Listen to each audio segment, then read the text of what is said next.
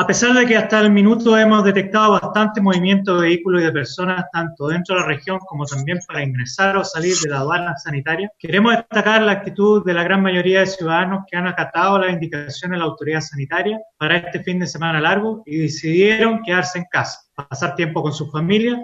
y han evitado desplazarse hacia otros puntos. Como lo he repetido varias veces durante la última semana, ha sido inevitable que ciertas personas quieran mantenerse ajenas al contexto mundial y hacer caso omiso a cualquier indicación de las autoridades para contrarrestar esta pandemia. Para ellos solo queda la acción de la justicia y por sobre todo la condena social, especialmente la de sus familiares cercanos la de sus amigos o la de sus vecinos, principales víctimas de su irresponsabilidad. En nuestra región de los lagos contamos con más de 5.000 efectivos, hombres y mujeres pertenecientes al Ejército, Armada, Fuerza Aérea, Carabineros y Policía de Investigaciones, que desde el miércoles 18 de marzo han realizado un trabajo arduo y continuo, resguardando la ciudadanía que habita las 30 comunas de la región y a sus casi 900.000 habitantes, patrullando día y noche en las calles, velando por el cumplimiento del toquiquea, asegurando puntos críticos como hospitales o servicios básicos, trasladando enfermos vía aérea, y entregando apoyo logístico y de seguridad en cada punto de control y aduana sanitaria que se encuentra operando actualmente. No obstante lo anterior, desde hace un par de semanas estamos utilizando las cámaras de monitoreo que están instaladas en las plazas y puntos neurálgicos que junto con los vuelos reconocimiento que efectúan nuestras aeronaves nos permiten focalizar los esfuerzos de las patrullas en sectores que están más vulnerables, donde podemos apreciar un mayor flujo de personas o vehículos. Además, estamos permanentemente en contacto con los alcaldes, quienes tienen línea directa con este jefe de la Defensa Nacional para expresar sus inquietudes o resolver dudas, lo cual se suma a las visitas que hemos estado realizando a los diferentes sectores para analizar en terreno cómo se están implementando los puntos de control o tareas de sanitización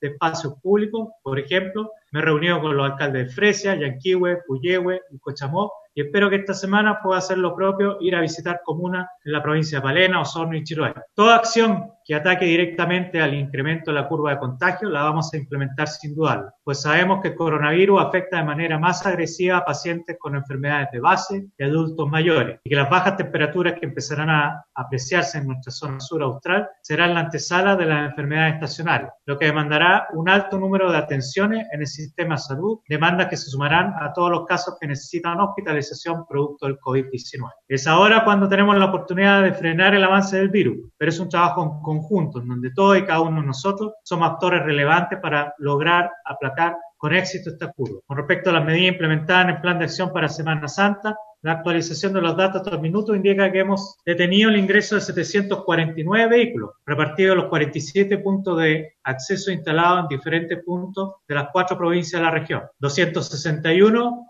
han sido devueltos y corresponden al cordón sanitario de Osorno. 384 han sido devueltos y son de la provincia de Yanquihue. 154 ¿eh? vehículos han sido devueltos en la provincia de Chiloé y por suerte en Palena no tuvimos ninguno. En cuanto al total de detenidos durante la jornada para infringir el toquequea, fueron 54 personas, uno de Río Negro, cuatro de Curranque, dos de Ancut, tres de Chonchi, cinco de Castro, tres de Quellón, cuatro de Frutillar, cinco de Yanquihue, 4 de Maullín, 13 de Puerto Montt y 10 de Puerto Vara. Cabe mencionar que por concepto de cuarentena en Osorno hubo 65 detenidos, lo que hace un total de 119 personas detenidas durante la jornada de ayer. Muchas gracias.